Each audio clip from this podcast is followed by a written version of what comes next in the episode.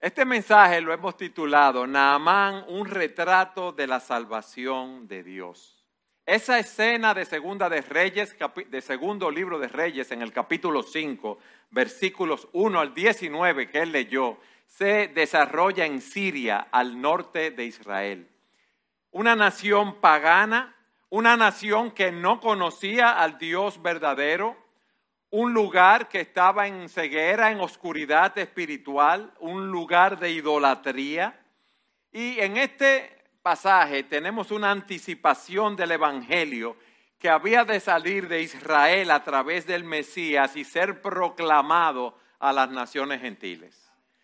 Nosotros somos de las naciones gentiles porque no somos judíos y hasta aquí ha llegado el Evangelio glorioso de Jesucristo.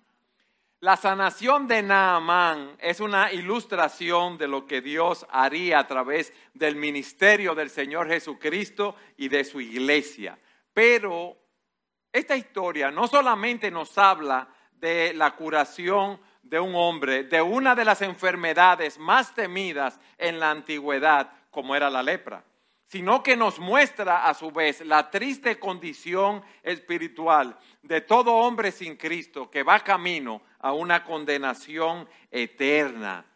Y el único camino para nosotros encontrar esa salvación es a través de Jesucristo, a través de la fe. Mis hermanos, ¿qué nos muestra esta historia? El amor de Dios por los suyos. Cómo Dios llega a una persona, cómo Dios llega a un pueblo que está sumido en oscuridad, que está sumido en idolatría, que va camino a una condenación.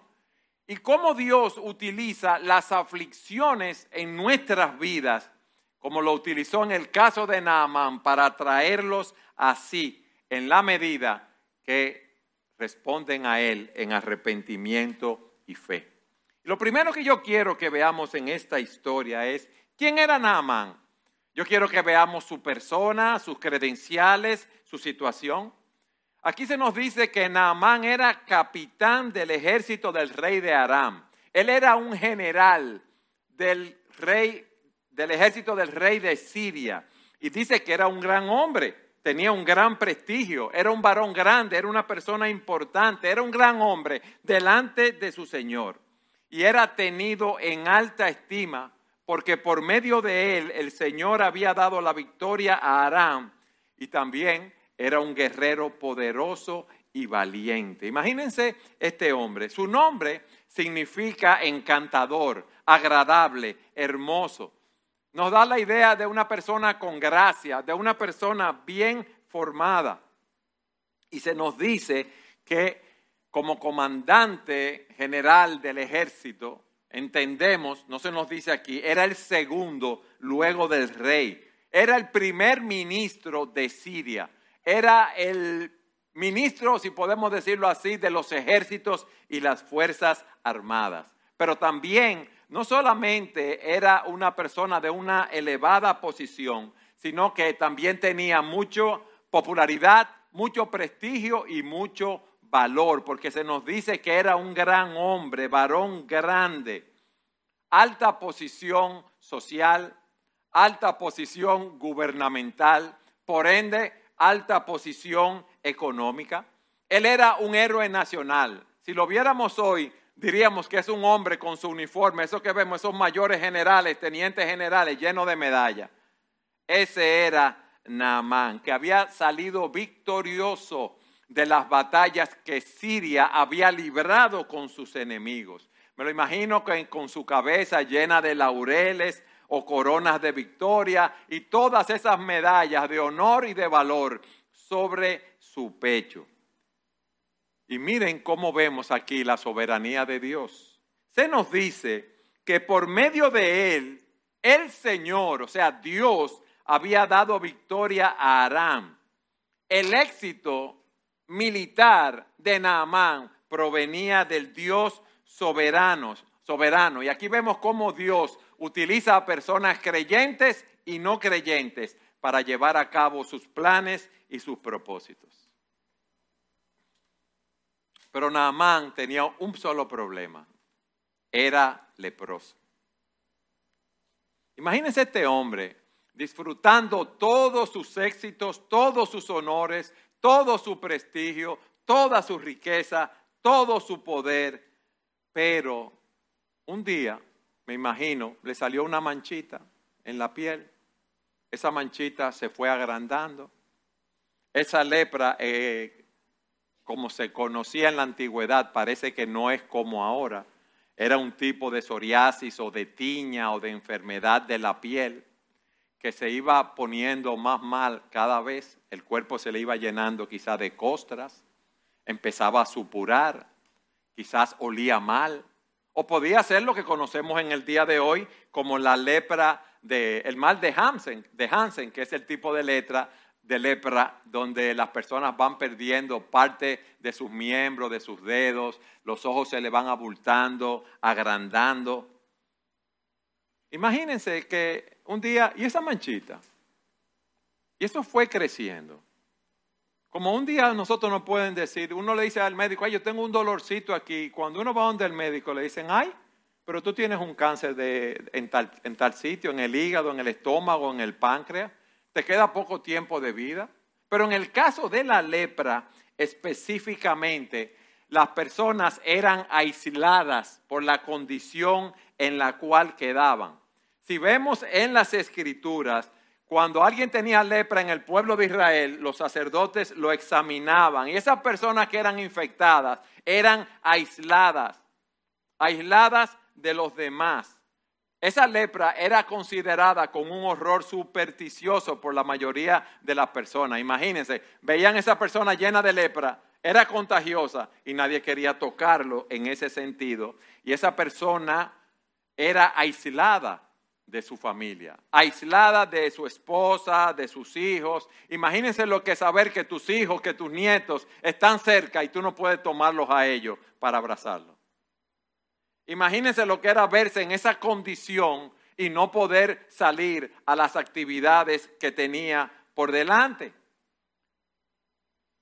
Y muchos comparan esta lepra física con el pecado. Y dice un autor, Juan Carlos Rael, pero no hay nada como la lepra entre nosotros. Sí, claro que sí, dice Rael. Hay una horrible enfermedad del alma que está arraigada en nuestra naturaleza misma y se adhiere a, a nuestros huesos y tuétanos con una fuerza tremenda. Esa enfermedad es la plaga del pecado.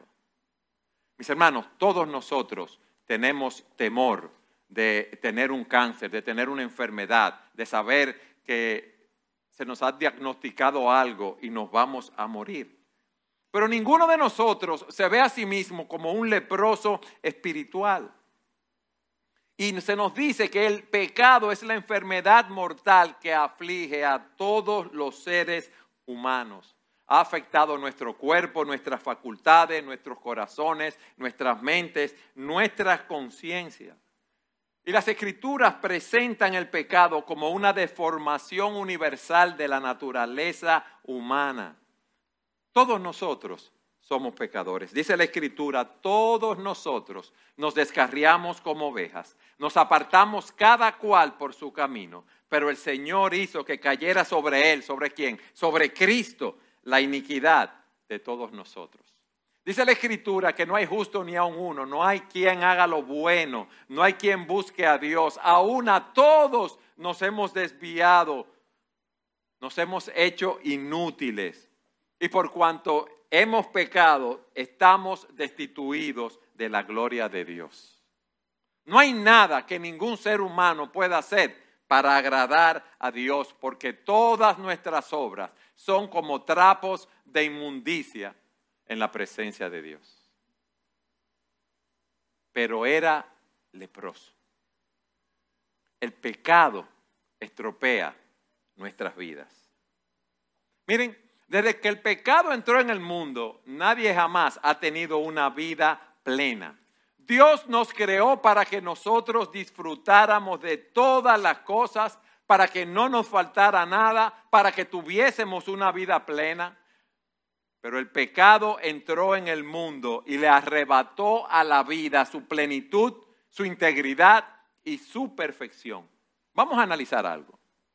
No importa lo exitoso que sea una persona en el mundo. No existe en el mundo lo que llamamos una felicidad completa o, absoluta. No lo existe. No existe una paz completa y total. Y no decimos esto porque seamos pesimistas o, o personas que sufren de depresión o algo así. No, no. Mis hermanos, siempre hay lo que decimos nosotros, un jabón en el sancocho o una mosca en la sopa.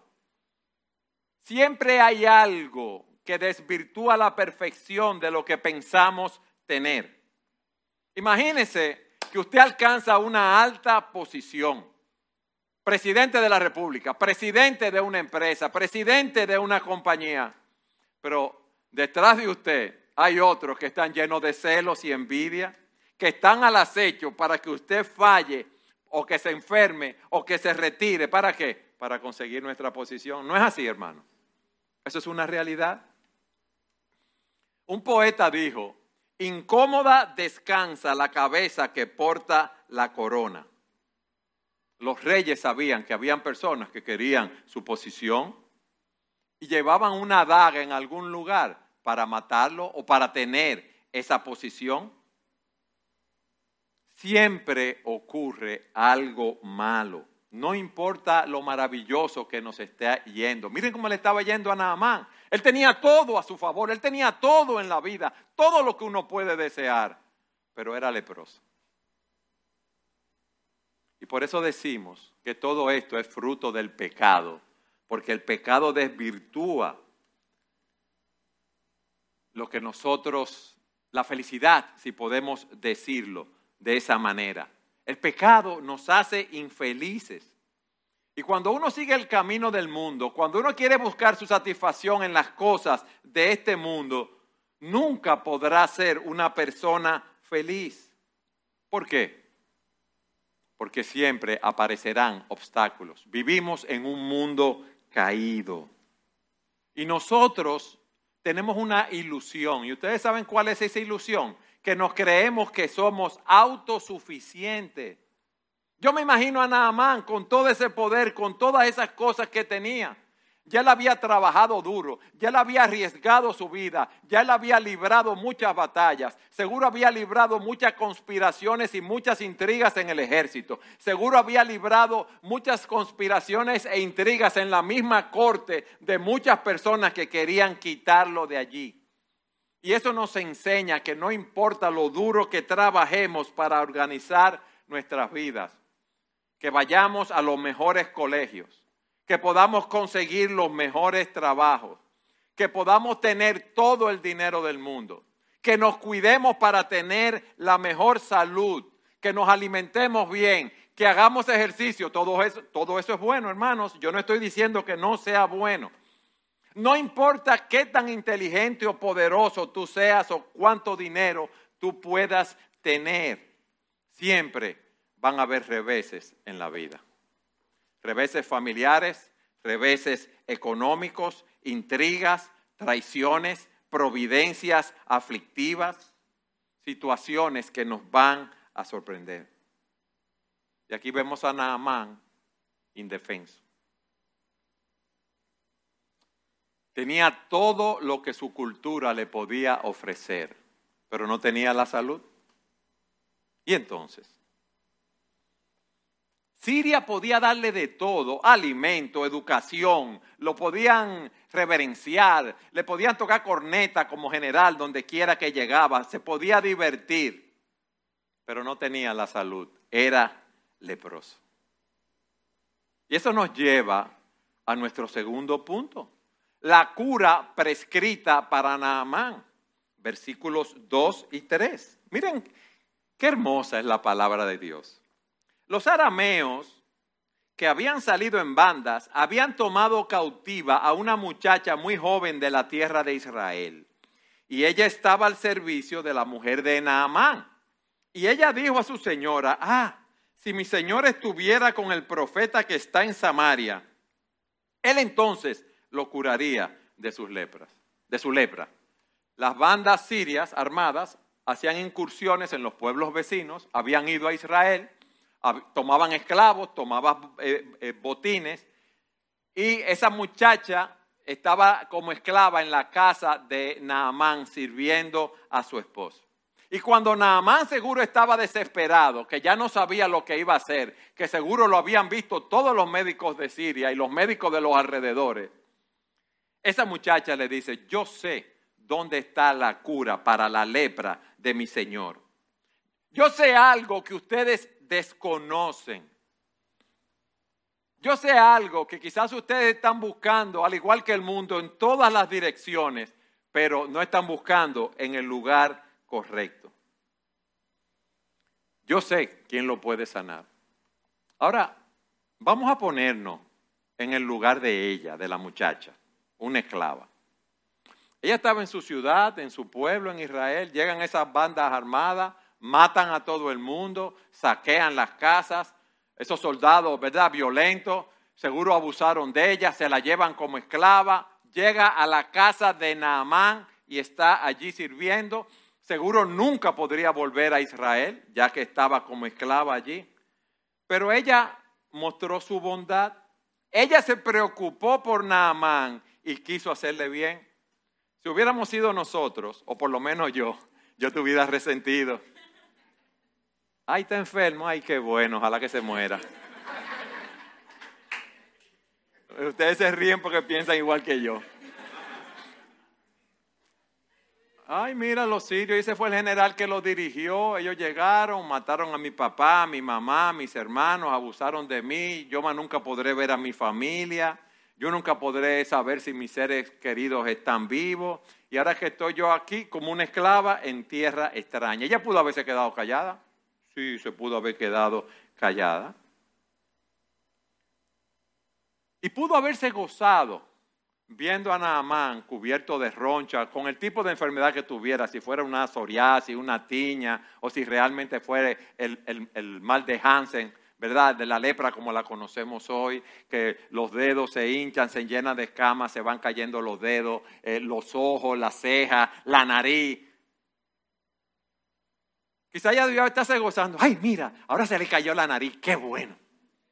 Mira, se le cayeron los dedos, mira cómo está. Eh, con, una picazón que no se acaba, que tiene que estar con aceite todo el tiempo, ja, gozándose de eso. Pero ella, ella no devolvió mal por mal. Ella testificó, óyeme bien, de la gracia de Dios a pesar de una situación tan difícil. Porque ella estaba comprometida aparentemente a ser un instrumento de luz y de gracia. Y era una esclava era alguien insignificante que en la casa no le hacían caso, quizá, ¿verdad? Miren cómo Dios utiliza a aquellos que están disponibles para servirle, como utilizó a esa niña, insignificante para los hombres, pero que estaba dispuesta a servir. Ella sabía que el único que podía salvar, sanar a Naamán era el Dios soberano, omnipotente, el Señor de los ejércitos. ¿Por qué? Porque ella confiaba en ese Dios y ella sabía lo que ese Dios podía hacer. Bueno, ella le da esa noticia a Naamán, ¿verdad? Y entonces, ¿qué hace Naamán? Miren, Naamán tiene que haber estado muy desesperado, porque miren lo que dice a partir en el versículo 4. Entonces Naamán fue y habló a su señor el rey diciendo, esto y esto ha dicho la muchacha que es de la tierra de Israel. Naamán decidió, él fue a hablar con su rey, haciéndole caso a lo que le dijo esa niña que era una esclava. Y él estuvo dispuesto a ir a Israel, porque allí él no había podido ser sanado. Ahora él estaba indefenso, ahora él estaba condenado a, ser, a estar aislado, a morir de esa enfermedad sin poder hacer nada. Él va donde el rey, el rey oye la noticia, y el rey, tan pronto oye la noticia, pone en marcha su influencia política. Miren lo que dice el versículo 5. Y el rey de Aram le dijo, ve ahora y enviaré una carta al rey de Israel. Pero miren lo que dice. Y él fue, Naamán, y llevó consigo 340 kilos de plata y seis mil ciclos de oro y 10 mudas de ropa, o sea, vestidos de lujo.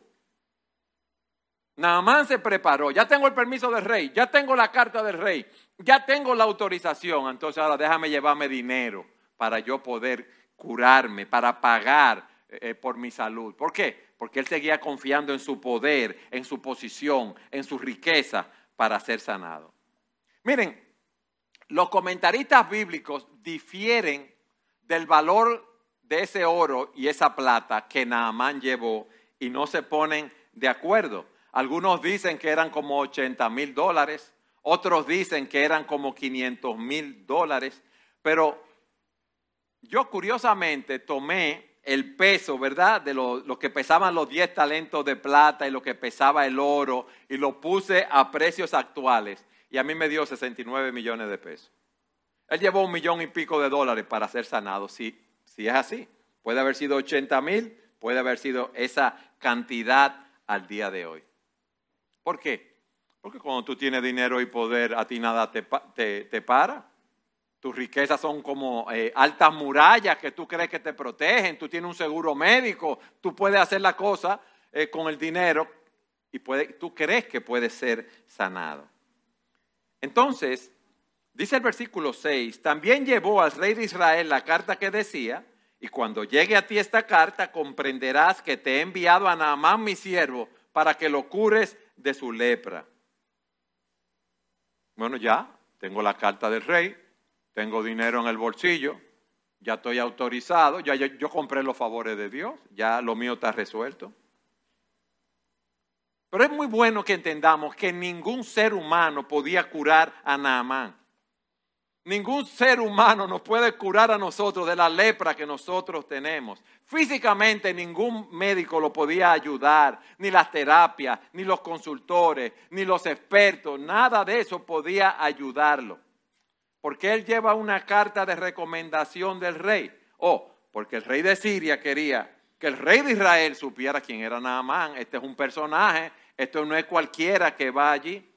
Y también porque en Siria los sacerdotes del templo trabajaban para el rey. Y quizás el rey de Siria pensaba que los sacerdotes, los profetas en Israel, trabajaban para el rey de Israel. Pero eso no era así. El único lugar de la tierra donde el profeta no trabajaba para el rey era allí en Israel porque trabajaba para el Dios soberano, creador de los cielos y de la tierra. no trabajaba para nadie más. El profeta trabajaba para ese Dios soberano que nos creó. Bueno, él llegó donde el rey de Israel. Versículo 7, vamos a ver la reacción del rey de Israel. Cuando el rey de Israel leyó la carta, rasgó sus vestidos y dijo, ¿acaso soy yo Dios para dar muerte y para dar vida, para que éste me mande a decir que cure a un hombre de su lepra. Consideren ahora esto y vean cómo busca pleito conmigo. En buen dominicano, ¿qué pensó el rey de Israel? Esto es un gancho.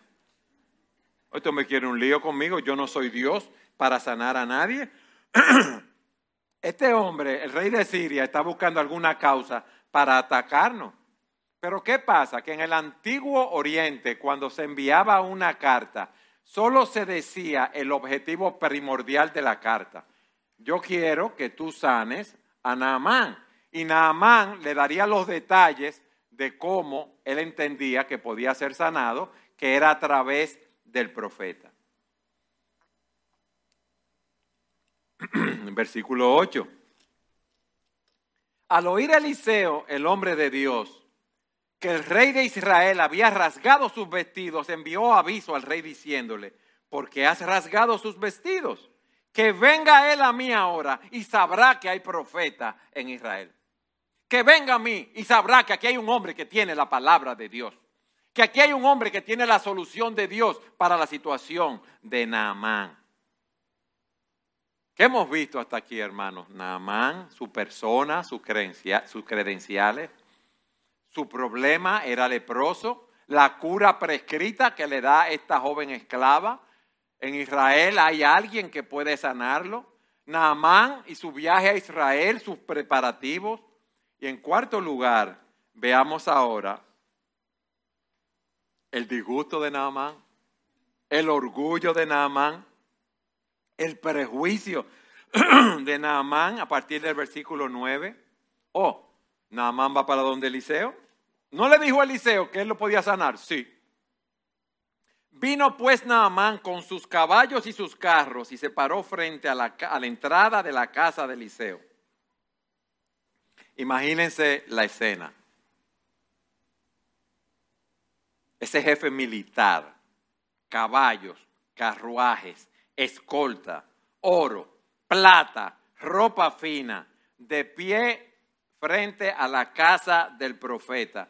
Que la casa del profeta debía haber sido una casa bien sencilla y bien humilde. Eso es como si a una casa humilde llegara el presidente de los Estados Unidos. La comitiva, los que lo protegen, los asesores. Eh, llegó el 01 aquí, que si yo cuánto, hablando con toda la bulla como siempre hace, ¿no es así? Eh, el 01 va camino, va entrando, esto, lo otro. ¿Qué ustedes esperan que iba a hacer Eliseo? Es más, si fuera usted, que fuera con toda esa pompa, oh, pero ese hombre va a salir y, me va a hacer una cosa, un ensalmo, una cosa, me va a poner la mano, me va a decir unas palabras, después de reconocer quién soy yo, ¿verdad? De mi grandeza. Mire lo que hace Eliseo. Eliseo ni salió de su casa. Y Eliseo le envió un mensajero diciendo, ve y lávate en el Jordán siete veces y tu carne se te restaurará y quedarás limpio.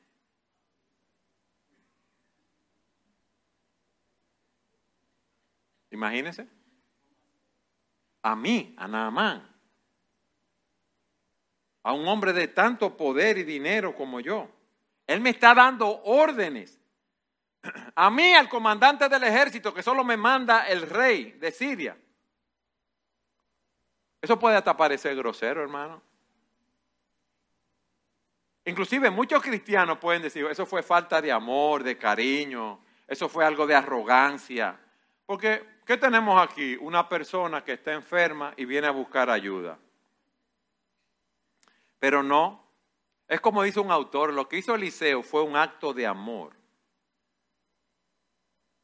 Era una forma de que saliera a flote ese orgullo y ese prejuicio de Naamán para que pudiera recibir la gracia de Dios. ¿Ustedes saben por qué? Porque con toda su grandeza, su pompa, su honor, su gloria, su dinero y su poder en el mundo, a los ojos de Eliseo, Naamán era un pecador como tú y como yo. Que era un leproso espiritual que iba camino a una condenación eterna. Pero ahí comienza el Evangelio. Él no sale a recibirlo para darle un trato o atención especial. ¿Por qué? Porque Naamán era un leproso como cualquier otro. Estaba necesitado igual que cualquier otro. Estaba necesitado al igual que tú y yo sin Cristo. Estaba necesitado al igual que el hombre más poderoso, más rico del mundo. Necesitamos la salvación que solo hay en Cristo. La reacción de Naamán. A Naamán se enojó, dice el texto. Miren lo que dice, versículo 11. Pero Naamán se enojó y se fue diciendo, yo pensé seguramente que él vendrá a mí y se detendrá e invocará el nombre del Señor su Dios, moverá su mano sobre la parte enferma y curará la lepra. ¿No son el Habaná y el Farfar, ríos de Damasco, mejores que todas las aguas de Israel? no pudiera yo lavarme en ellos y ser limpio. Y dio la vuelta y se fue enfurecido. Ese hombre que era un leproso espiritual, que iba camino a la muerte, él había elaborado un plan en su mente de cómo Eliseo lo iba a curar a él. Miren qué presuntuoso era él y qué presuntuoso somos nosotros. Él quería ser sanado en sus propios términos. Así como hay personas que se creen que se van a salvar en sus propios términos, siguiendo sus propios caminos. Pero dice la escritura que hay camino que al hombre le parece derecho, pero su fin es camino de muerte. ¿Y cómo este hombre me sale con un plan tan tonto? Un plan sin fundamento. ¿Cómo yo voy a ir a lavarme, a sumergirme siete veces en un río fangoso, cuando en mi país hay, hay ríos que tienen las aguas claras? Si la salvación, si la cura mía, si mi sanación viene a través de bañarme en un arroyo, en mi país hay mejores arroyos, mejores ríos para yo bañarme. Sí, es verdad que los arroyos de tu país te pueden quitar la suciedad física, pero no vas a ser limpiado de la lepra. ¿Por qué? Porque el Jordán era el río en ese caso, en esa, en esa situación prescrito. Y si él quería que el poder divino le curase, había de someterse a la voluntad divina sin preguntar por qué ni cómo.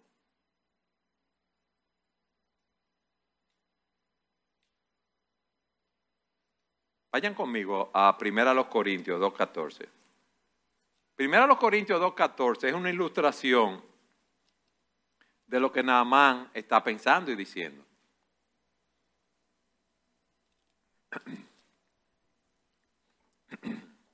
Pero el hombre natural no acepta las cosas del Espíritu de Dios porque para él son necedad, son locura son insensatez y no las puede entender, porque son cosas que se disciernen espiritualmente. ¿Quién es el hombre natural? Nosotros, antes de conocer a Cristo, es el, eh, el inconverso, el que no tiene el Espíritu de Dios, es aquel que vive como si no hubiera nada más allá de este mundo. La persona que vive para el dinero, para el poder, para el placer. Es aquel que solo está pensando en las cosas de este mundo no entiende las cosas de Dios. Y más que eso, las cosas de Dios le parecen sin sentido, le parecen una locura. ¿Cómo tú me estás hablando de pecado, de una lepra espiritual? ¿Cómo tú me estás hablando de que somos culpables, de que estamos condenados, que necesitamos que nuestros pecados sean perdonados, que necesitamos ser salvos de la ira venidera? Esas cosas para el hombre natural no tienen sentido. Y te voy a decir algo más el hombre natural, nosotros, antes de conocer a Cristo, detestábamos el Evangelio y el natural detesta el Evangelio. ¿Tú sabes por qué? Porque nos hiere, nos humilla, nos propone un camino que a nosotros nos parece totalmente ridículo, despreciable. ¿Cómo yo va a ser que yo voy a ser sanado por sumergirme siete veces en ese río fangoso? Yo me voy. Imagínense el cuerdazo ¿eh? que cogió Naamán. Sí, pues no dice enojado y suena bonito. No, fue una cuerda. un pique que él cogió. Él se, él se iba por ahí con la cabeza grande. Yo me imagino diciendo muchas cosas. Sin embargo, sus siervos se le acercaron, versículo 13, y le dijeron, Padre mío, si el profeta le hubiera dicho que hiciera alguna gran cosa, ¿no la hubiera hecho? ¿Cuánto más cuando le dice a usted, lávese y quedará limpio? Wow, qué bueno es tener personas que lo aconsejen a uno. Qué bueno es tener personas que le digan, mira, tú vas por un mal camino, lo que tú estás haciendo no está bien. Tú estás buscando primeramente las cosas de este mundo y las cosas de este mundo te van a llevar a una condenación eterna. Ellos le dijeron aquí, con respeto, pero haga lo que Él le está diciendo porque estamos, eh, eh, vinimos aquí. Si Dios, lo, si Dios le hubiera pedido hacer algo grande o difícil, alguna gran hazaña, usted hubiera estado dispuesta para hacerla, pero esto es algo simple, ¿por qué no lo cumple? Él te ha dicho, lávese y quedará limpio. La cura de Naamán, óyeme bien, era algo tan sencillo que él no quería aceptarlo.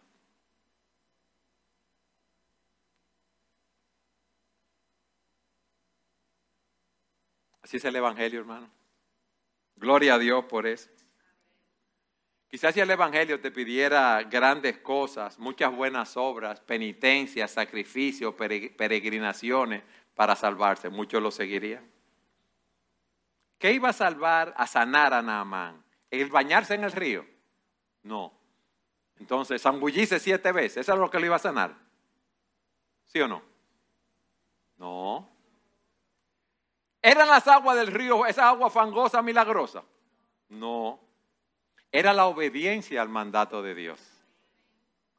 Era la obediencia al mandato de Dios. Era fe en la palabra que le estaba diciendo el profeta. Era fe en que la palabra de Dios lo iba a sanar. Esa es la palabra que nos dice hoy. Cree en el Señor Jesucristo y serás salvo.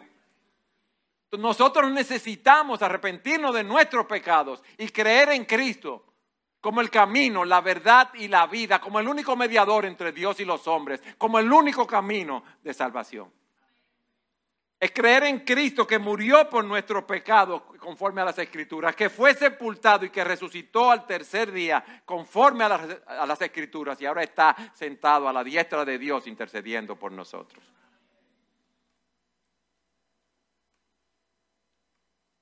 Ese mandato tan sencillo nos ilustra de una manera hermosa la simplicidad del mensaje de las buenas nuevas de salvación. Que la salvación es por gracia, por medio de la fe en Jesucristo solamente. Por gracia sois salvos por medio de la fe. Y esto no procede de ustedes, sino que es un don de Dios.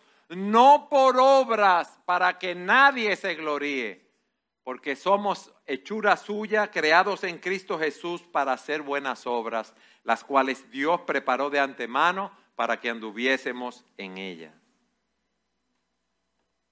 Por gracia, por medio de la fe.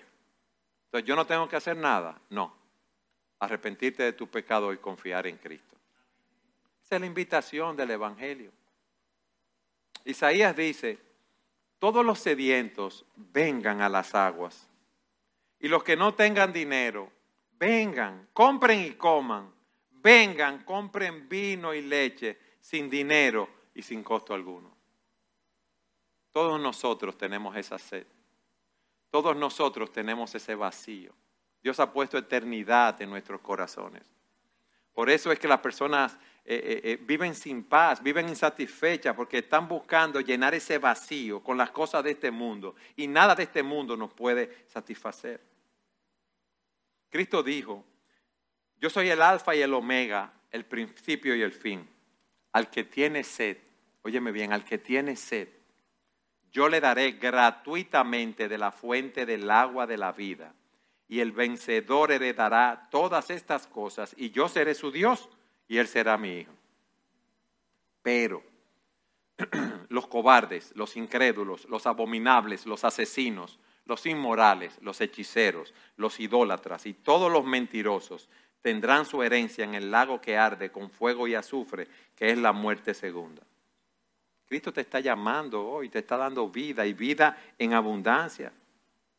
Todo esto, por su gracia, es un regalo inmerecido por medio de la fe.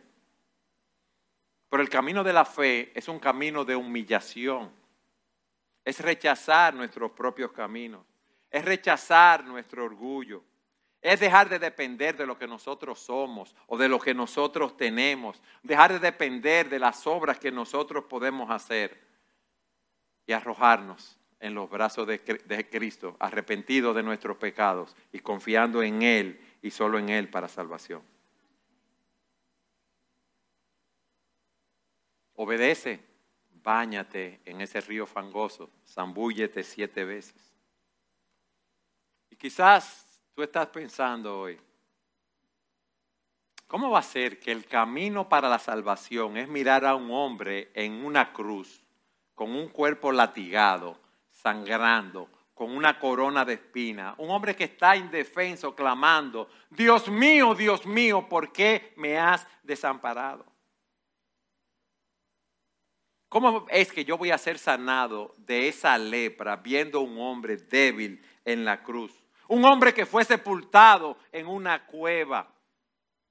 ¿Cómo va a ser que mirando a ese hombre yo voy a ser salvo? Pero eso es lo que nos dice el Evangelio, que miremos a ese hombre crucificado. Que ese es el camino de salvación. Que vayamos al Calvario, que miremos a Cristo muriendo en la cruz, que miremos a Cristo cargando con nuestros pecados allí en ese madero y que nos arrepintamos de nuestros pecados confiando en Él y solo en Él para salvación. El Evangelio nos dice que la salvación no es por obras, es por gracia.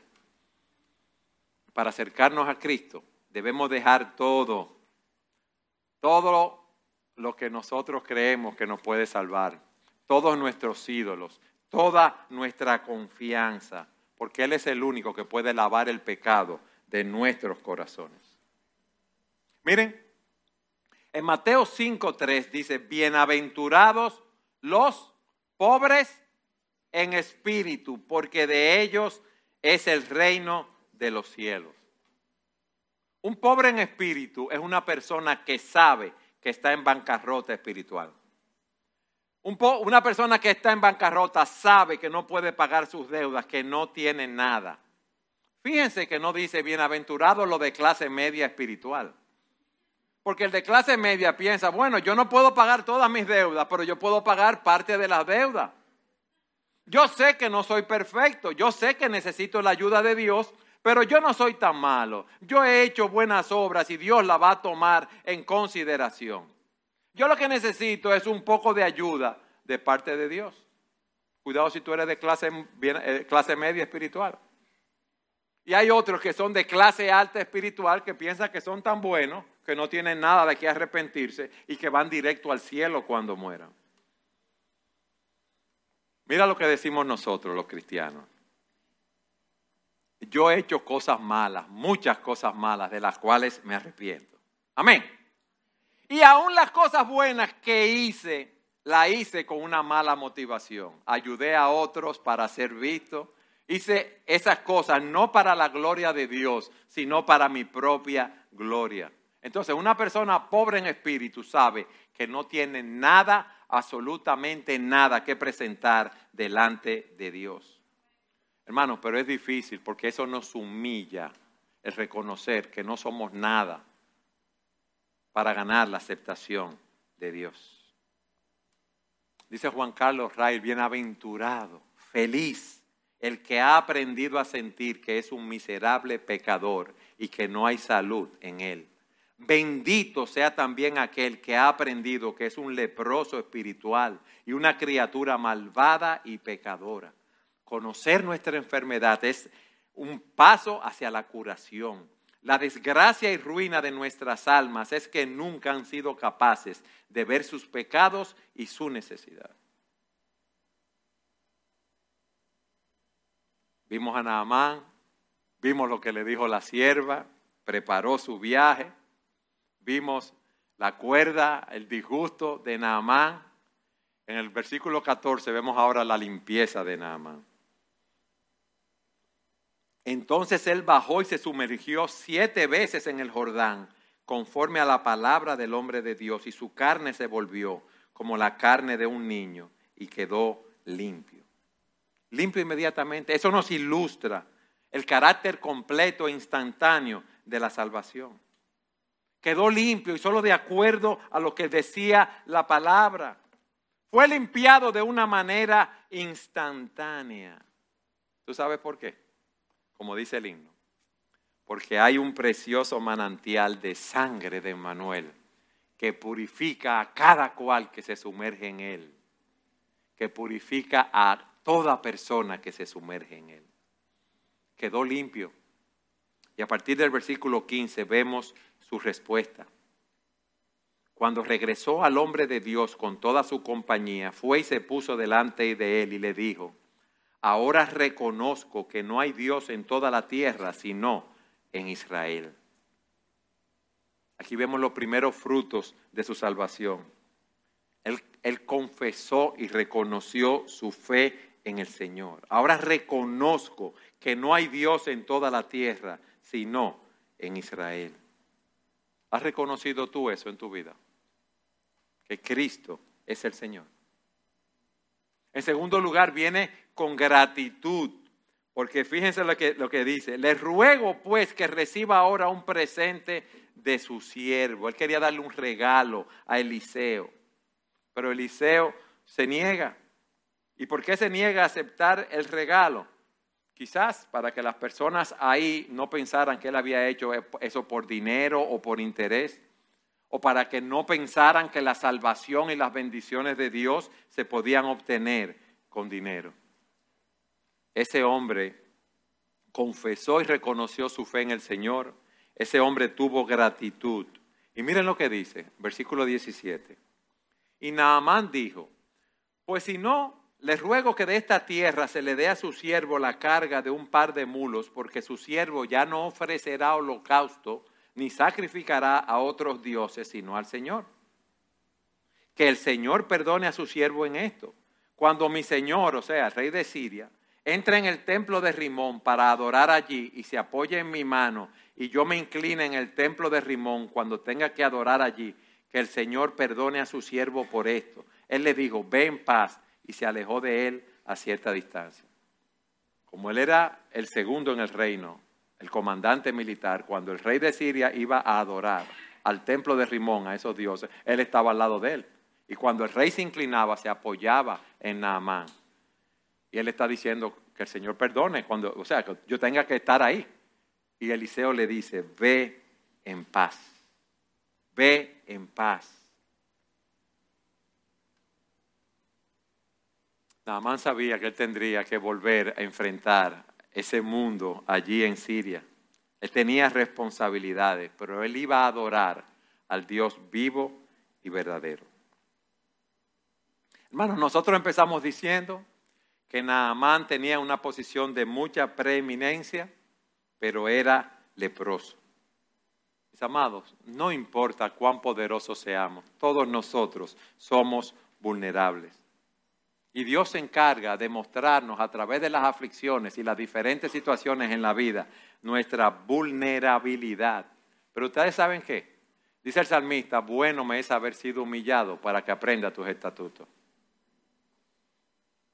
¿Cuántos de nosotros no hubiésemos querido tener quizás la lepra física de Naamán para conseguir la salvación que Dios le dio a él? No sé si me explico. Fue a través de sufrimiento, fue a través de aflicciones que el Señor lo atrajo a Él.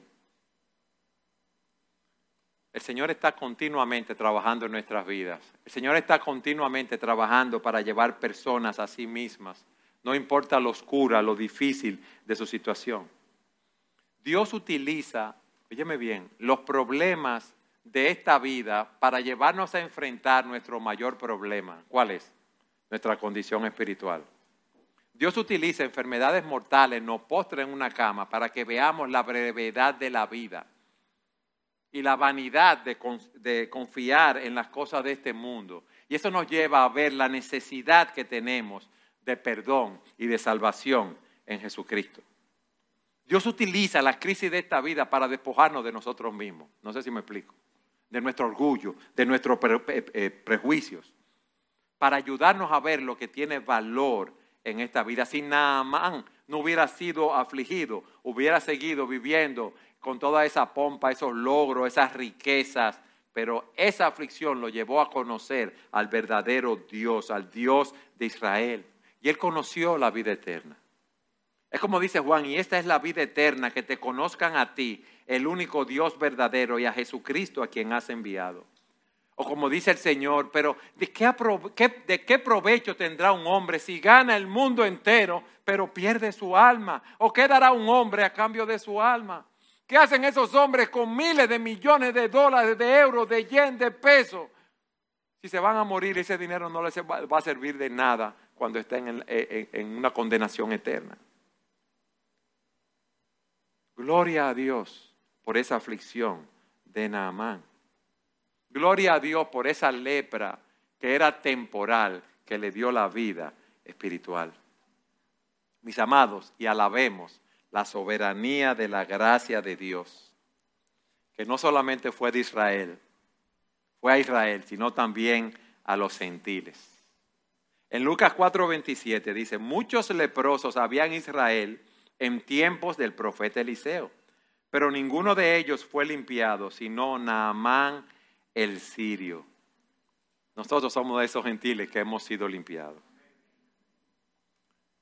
Y esto nos muestra, por último, la necesidad que tenemos de someternos al mensaje del Evangelio. Nada más no quería someterse a las directrices que le dio Eliseo. Él tenía una enfermedad incurable que lo iba a llevar a la muerte, pero también tenía la enfermedad mortal del pecado contra la cual no hay cura si no hay una intervención divina. Pero gloria a Dios que Él intervino en la vida de Naaman. Gloria a Dios que Él ha intervenido en nuestras vidas. Gloria a Dios que Él quiere intervenir en tu vida si tú no lo conoces a Él, para darte vida eterna en Jesucristo. Hoy es el día apropiado. Hoy es el día de salvación.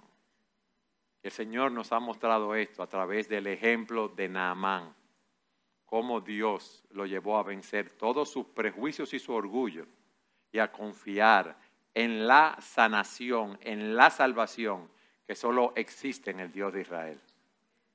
Que Dios mueva nuestros corazones para apreciar cada día más la obra de gracia que Dios ha hecho en nuestras vidas y que mueva los corazones de aquellos que están aquí que no conocen al Señor, para que puedan conocer a ese glorioso y bendito Salvador y vivir para darle gloria por toda esta vida y toda la eternidad.